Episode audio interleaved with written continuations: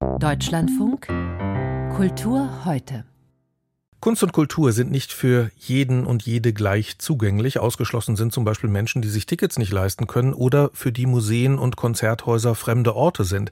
Aber auch Menschen mit Behinderung. Und zwar sowohl als Akteure der Kultur als auch als Nutzerinnen und Nutzer. Um daran etwas zu ändern, hat die Unlabel Performing Arts Company Richtlinien für die inklusive Kulturförderung erarbeitet.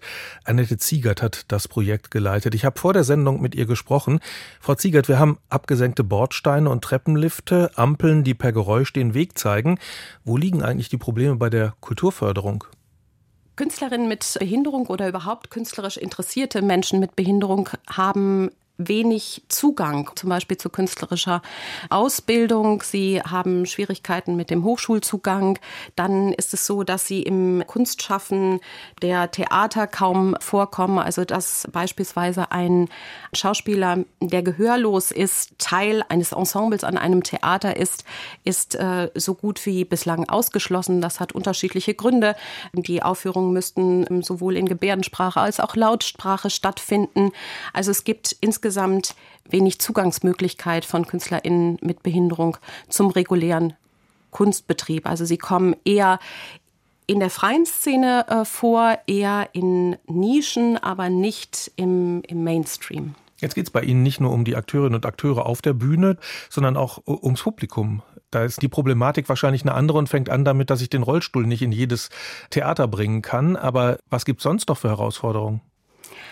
Menschen mit Mobilitätseinschränkungen gehören zu Menschen mit Behinderungen, aber natürlich auch äh, Menschen, die Seheinschränkungen haben, äh, blind sind, die äh, Probleme mit dem Hören haben. Dazu gehören auch viele ältere Menschen.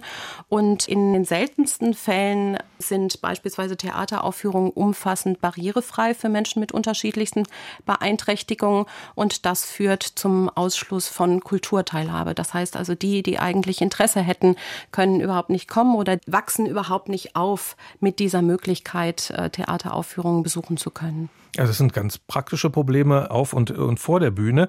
Bei Ihnen geht es jetzt aber auch um die Kulturförderung, also um die Frage, wie muss man die eigentlich gestalten, damit Inklusivität möglich ist? Welche Herausforderungen gibt es da? Genau.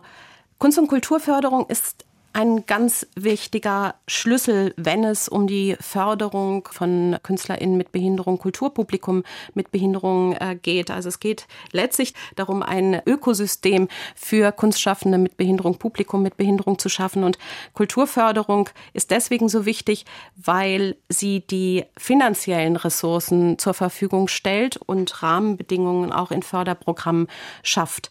Und da gibt es ganz unterschiedliche hm, Barrieren, warum Menschen mit Behinderung da weniger Zugang haben, bis hin zu ausgeschlossen sind. Also da geht es erstmal um den Zugang überhaupt zu Antragsverfahren, also die Beantragung von Fördergeldern muss barrierefrei sein. Also es muss möglich sein, eigenständig auch Gelder beantragen zu können. Das ist zum Beispiel nicht gegeben, wenn es keine digitale Barrierefreiheit gibt, wenn die Plattformen, auf denen die Anträge eingereicht werden nicht mit Screenreader lesbar sind. Das, da geht es aber auch um gehörlose Kulturschaffende, die ihren Antrag eigentlich in Gebärdensprache als Video einreichen müssten, was nicht möglich ist. Beratung ist nicht barrierefrei. Also da ist ein großes Problem.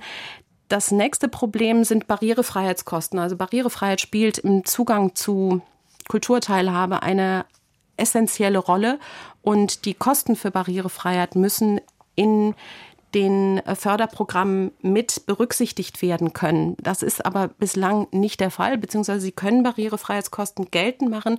Das führt aber zu einem Anwachsen von Projektkosten, was wiederum Wettbewerbsnachteil bedeutet im Vergleich mit anderen Projekten, die weniger kosten, weil sie keine Barrierefreiheitsmaßnahmen mit einplanen. Die andere Sache ist, wie können vielleicht auch äh, Förderer aktiv die Teilhabe von KünstlerInnen mit Behinderung äh, befördern, indem sie und auch äh, des Kulturpublikums, also indem sie zum Beispiel zur Auflage machen, dass Kulturproduktionen barrierearm gestaltet werden müssen und damit auch AntragstellerInnen, die vielleicht auch selbst gar keine Behinderung haben, motivieren, sich über Barrierefreiheit Gedanken zu machen. Ja, es klingt zusammenfassend so, als habe die Gesellschaft sich bislang überhaupt nicht dafür interessiert. Gibt es da schon Resonanz? Also haben Sie von Stiftungen, von der öffentlichen Hand gehört, vielen Dank, das haben wir gebraucht? Ja, wir haben eine enorme Resonanz bekommen, die uns selbst fast ein bisschen überrascht hat, äh, muss ich ganz ehrlich sagen. Wir haben im letzten Jahr mehrere Fortbildungsveranstaltungen gemacht und da haben über 300 MitarbeiterInnen von Förderprogrammen aus ganz Deutschland teilgenommen. Also das, das hat uns überrascht. Wir wünschen uns natürlich eine sehr entschiedene Haltung und auch wirklich den Umsetzungswillen wünschen wir uns. Das ist etwas, was man sehr stark aus Großbritannien lernen kann. Die wollen das wirklich und setzen Schritt für Schritt um. Und das wünschen wir uns natürlich auch von der deutschen Förderlandschaft. Annette Ziegert, Projektleiterin für die Unlabel Performing Arts Company über Barrierenabbau in der Kultur.